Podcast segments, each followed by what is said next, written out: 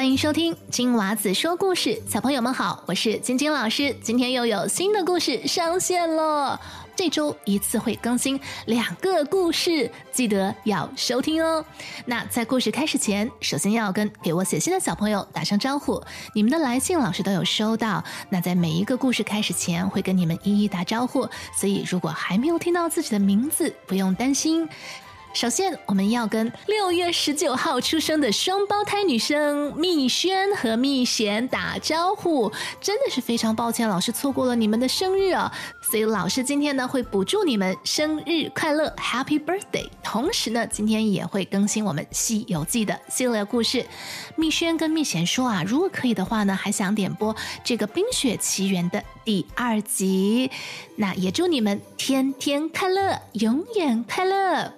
下面呢是恩山，恩山的生日马上就要到了，就在七月三号。他非常非常非常非常喜欢独角兽的故事，然后他每天都有留意更新。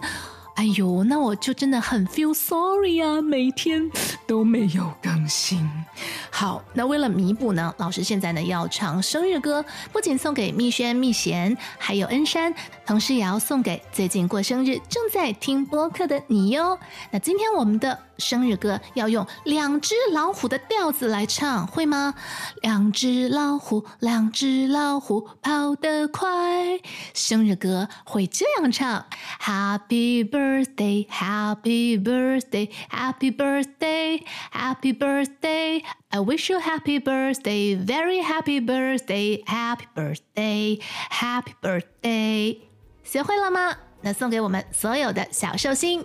接下来是中立的敏言，他说：“晶晶老师，你端午节有吃粽子吗？我很喜欢吃粽子，想点播划龙舟和端午节的故事给妹妹悠悠。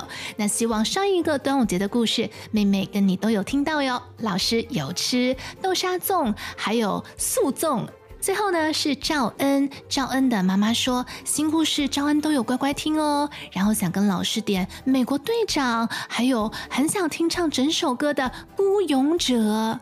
那如果你也想点播故事或者跟我写留言，可以去到我的网站或者脸书专业网址，就在节目的叙述栏当中。同时，我们的叙述栏也更新了我们接下来这几周会上线的故事以及上线的时间，记得一定要听哦。那我等你写信给我哟。今天我们将继续《西游记》的故事，事不宜迟，马上开始。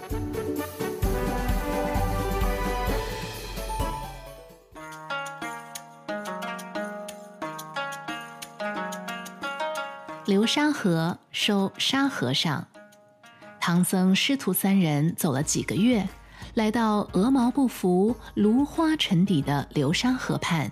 只见河面水势宽阔，波浪翻滚，河上连一条船也没有。岸边有一块石碑，上面写着“流沙河”。三人正为过不了河而发愁。忽然，河里窜出一个长相凶猛丑陋的妖怪，他一个旋风奔上岸，要来抢唐僧。悟空连忙护住师傅，而八戒也丢下担子，举起他的九齿钉耙，与妖怪打了起来。两人你来我往，大战了二十回合，仍然没有分出胜负。悟空安置好师傅之后，就抡起了金箍棒，向妖怪打去。那妖怪武功也极好，他急忙转身躲避了金箍棒，钻入了流沙河里，不再出来了。别看猪八戒体重比较重，可是他游泳比孙悟空还要快。于是他双手舞动钉耙，来到了水底。八戒找到了妖怪，与他对打了起来，并且趁机把他引出了水面。悟空看了非常激动，立马举起金箍棒，向着妖怪劈头就砸。妖怪又慌乱之中钻入了河里。猪八戒埋怨道：“孙悟空，你这弼马温真是只急猴子！”八戒再次钻入水中，想引妖怪上岸，可是妖怪这次不上当了。悟空没办法，只好驾着筋斗云直奔南海，去请观音菩萨帮忙。观音菩萨对悟空说：“那妖怪原本是天上的卷帘大将，因为在蟠桃会上失手打碎了一只杯子，被打入了凡间。后来经过我的劝化，取名叫做悟净。他愿保唐僧到西天取经。你告诉他说是取经人，他就会归顺你了。